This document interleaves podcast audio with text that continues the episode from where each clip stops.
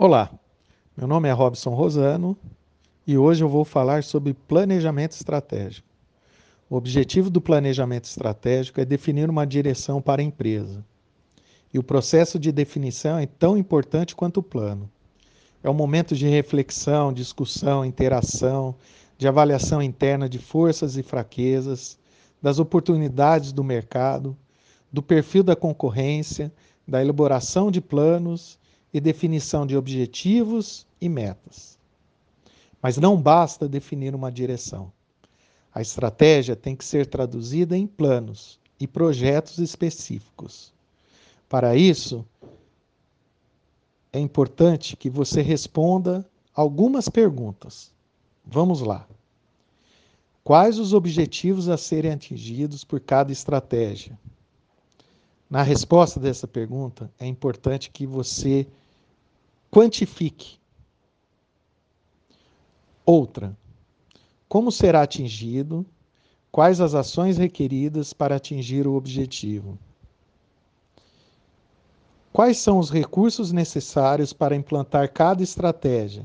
Humanos, financeiros, tecnológicos, etc. Quais os obstáculos a serem superados? Quais as responsabilidades e prazos? Quem fará o que, quando? E qual o retorno esperado sobre o investimento? Caso contrário, não se tem um plano, mas apenas um desejo. E o prazo do plano varia significativamente de empresa para empresa.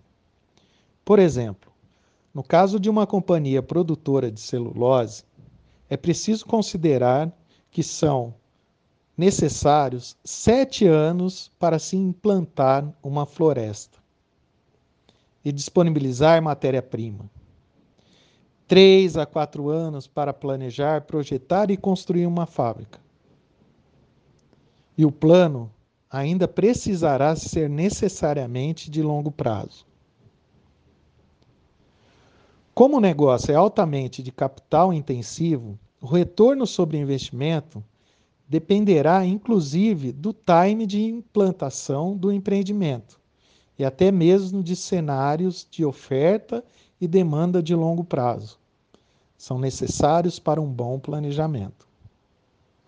Já no caso de uma startup de tecnologia, para o lançamento de um novo serviço ou de um novo produto, como uma tecnologia inovadora, o horizonte do plano será bem mais curto pela própria falta de elementos para um planejamento mais detalhado e um horizonte de tempo longo.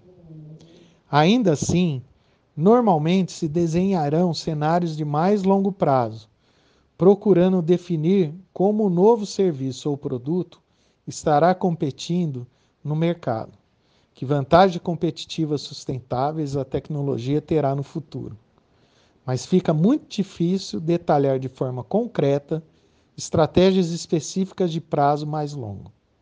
Assim, o plano será mais dinâmico e precisará ser revisado e renovado com maior frequência, e sempre que surjam fatos novos importantes. Por hoje só e até mais.